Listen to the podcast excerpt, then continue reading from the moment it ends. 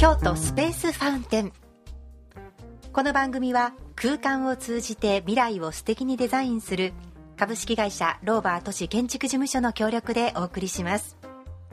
素敵なひととき皆様いかがお過ごしでしょうか。今週もスタジオから京都スペースファウンテンを私ローバー都市建築事務所の野村正樹とパートナーの藤田瞳がお届けします私たちは常日頃建築設計という仕事を通じて建物や街並みの設計をしているんですがそういった建築家の目線から京都の建物や空間を見た時新しい発見や気づきがあるのでいろいろとご紹介をさせていただいております。はい今週もよろしくお願いします。願いします。さあ今回のテーマはこちらです、はい。衝撃です任天堂旧本社ビルがホテルに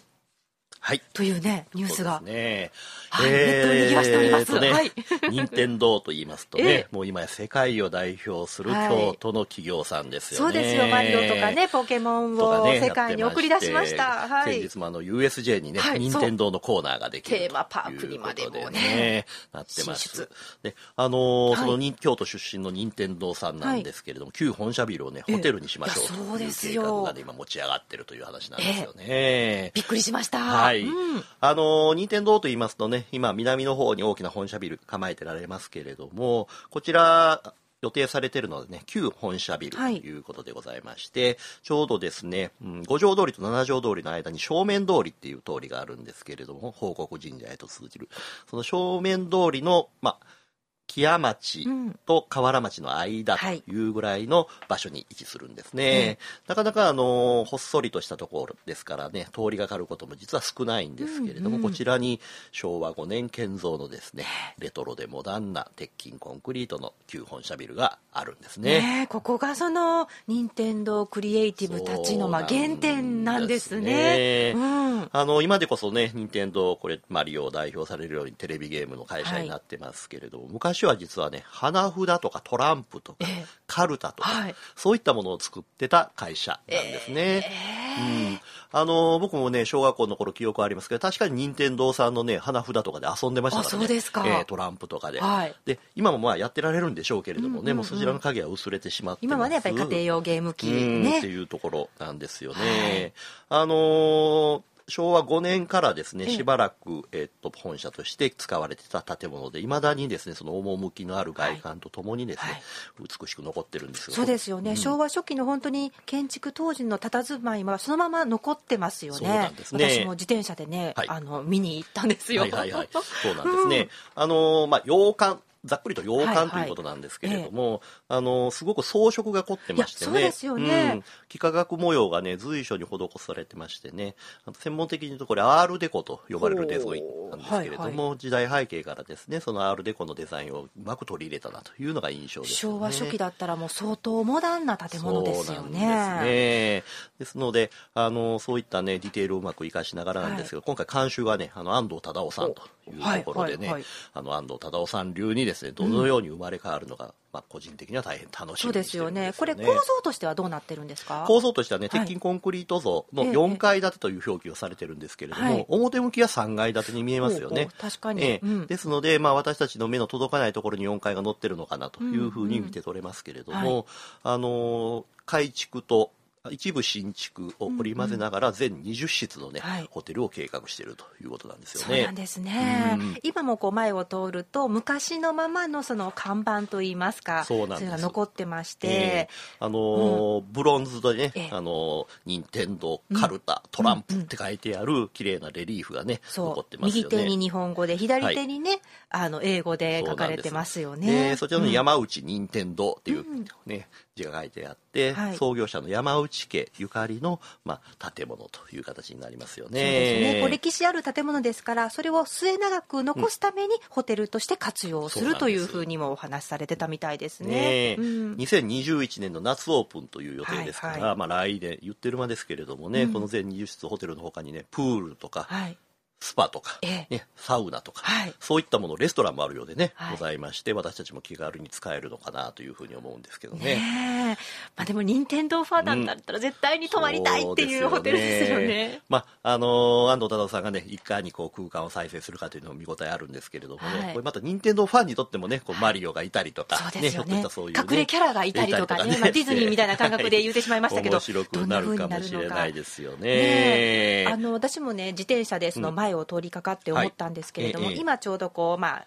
あれ建築看板っていうんですか、はい、そのどこどこが、えー、設計しますとか、いつ完成ですみたいなのをね、はい、あの書いてある看板が建物の前にあるんですけども、はい、横にこう交通標識止まれの標識もあるんですけどね、でそこにあのシールがいっぱい貼ってあって本当はこれダメなんでしょうけど あのマリオとかのシールをファンの方が貼ってるんですよね。なるほどね、まあ、そういう意味ではこう聖地、ね、聖地なんだなというふうに思いましたね。ですよね。あの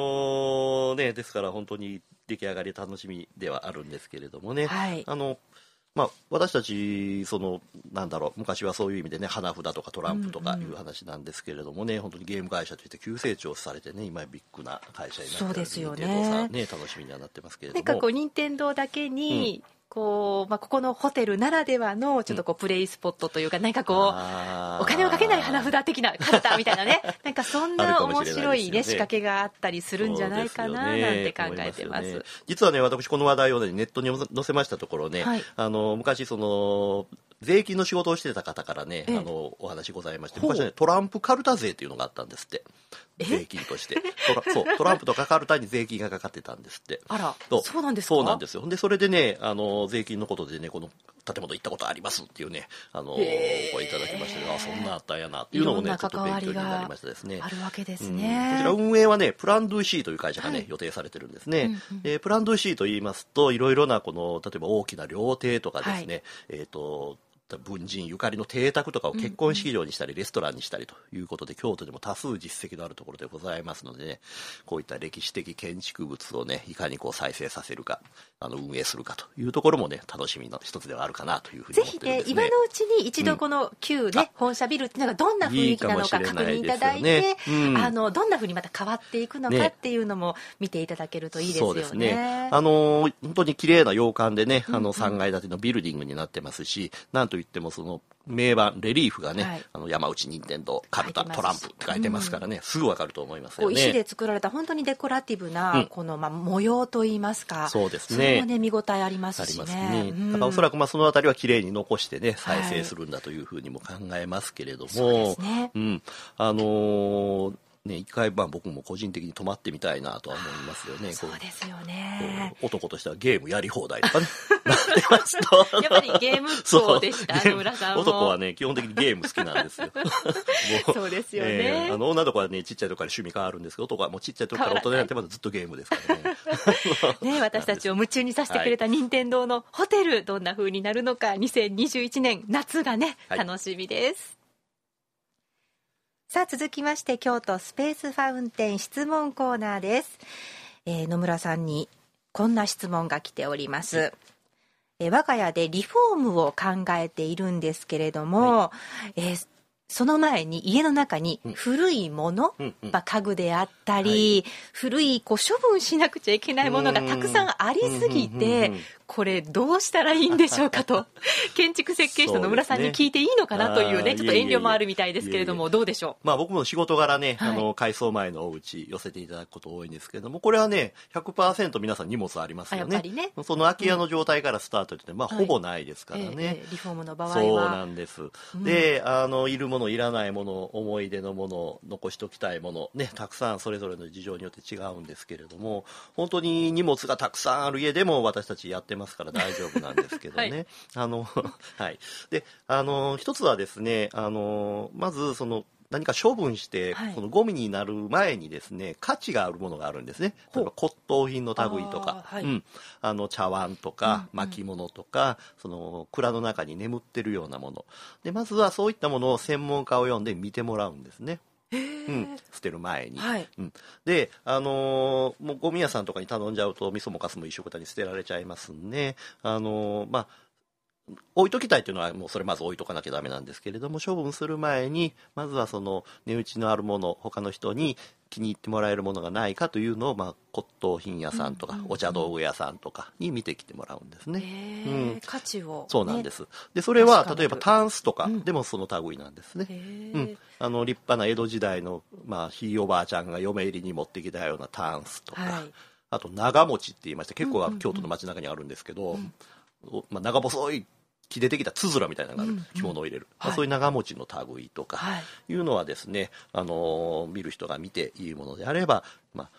引き取ってもらったり場合によっては買い取ってもらえたりというようなことがまずあるというのが一つ。それをねリフォーム費用に当てたりもできますから、はい、ね、一緒くたに捨ててしまうのは本当にもったいないですよね。であのー、まあ、お茶道具屋さんとか古美術商とか、うん、まあ、そういったところがメインになるんですけれどもあとは例えば古い着物とかね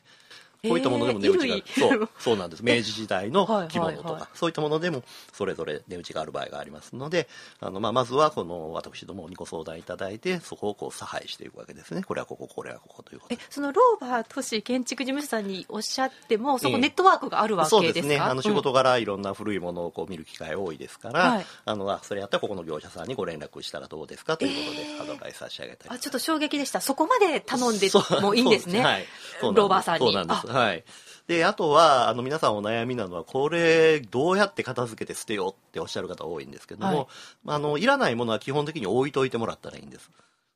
で解体工事と一緒にゴミで捨てちゃいますので、はい、だからいるものだけここいるものいるものコーナーみたいなの作ってですね、そう寄せといてもらったりとか動かせないものは目印で分かるように赤いガムテープ貼っといてもらったりとかそういう目印をつけていくとそれを残して、まあ、動かしたりしながらこう捨てていくっていうのが、まあ、基本的なパターンですよね。それででも目から鱗かもしれません。なんか、うんうん、いらないものは全部外に出してしまってからじゃないとリフォームできないのかなと思ってたんですけども、はい、いらないものは置いといて逆に置いといてもらって解体の時に一緒に運び出せるよとそうです。とかあのその建設業者さんが別途手配するよとかいうことでね、うんうんうん、まあ、例えばリサイクル量のいるようなもの冷蔵庫とかクーラーとか、はい、まあ、それは別途実費いただくんですけれどもあの大概のものはそのまま置いといてもらって一緒に捨ててしまうっていうのがあれですよね。じゃあもう部屋がすごいすっきり片付いて、うん、そこからお願いするローバーさんにお願いするんじゃなくてそうです。もう散らかった状態で散らかった状態でお話しさせてもらっていいんですね、はい、そうなんですよ。そうなんだ。先日に面白い話がありまして今の話じゃないですけれども、任天堂のゲームウォッチが出てきたんですね。子供部屋から。オクトパスっていう、はいはい、ゲームウォッチ。ゲームウォッチって言って昔そのファミコンになる前にあったゲームがあるんです、はい、これね売れんのちゃいます 調べたら2万6千円。そう。すごい。すごいでしょ？あのあよくこれ小学校の時眠ってたままだったら、ね、そう眠ってたままで、うん、まあ電池切れてましたから、うんうんうん、その売れるかどうかわかんないですけどもっていう話がありましたですよね。はあ任天堂つながりで こんなお話も出てまいりましたけれども、はい、ねぜひリフォームする場合は片付ける前にね、ね、ご連絡もいただきたいと思います、はい、皆様からの質問もお待ちしております、はい、ぜひローバー都市建築事務所にお問い合わせください。ローバーのホームページお問い合わせフォームから気軽に質問いただけますのでどしどしお寄せください、ね、ご連絡いただければと思います。株式会社ローバー都市建築事務所へのお問い合わせは電話番号京都075-451-5777番。京都075-451-5777番にお願いします。ホームページもぜひご覧ください。ローバー建築ローバー建築とお願いします。西陣生まれの建築事務所です京都スペースファウンテンそろそろお別れの時間となってまいりました。今週のご案内はローバー都市建築事務所の野村正樹とパートナーの藤田瞳がお届けしました。それでは皆さんまた来週。京都スペースファウンテン。この番組は空間を通じて未来を素敵にデザインする株式会社ローバー都市建築事務所の協力でお送りしました。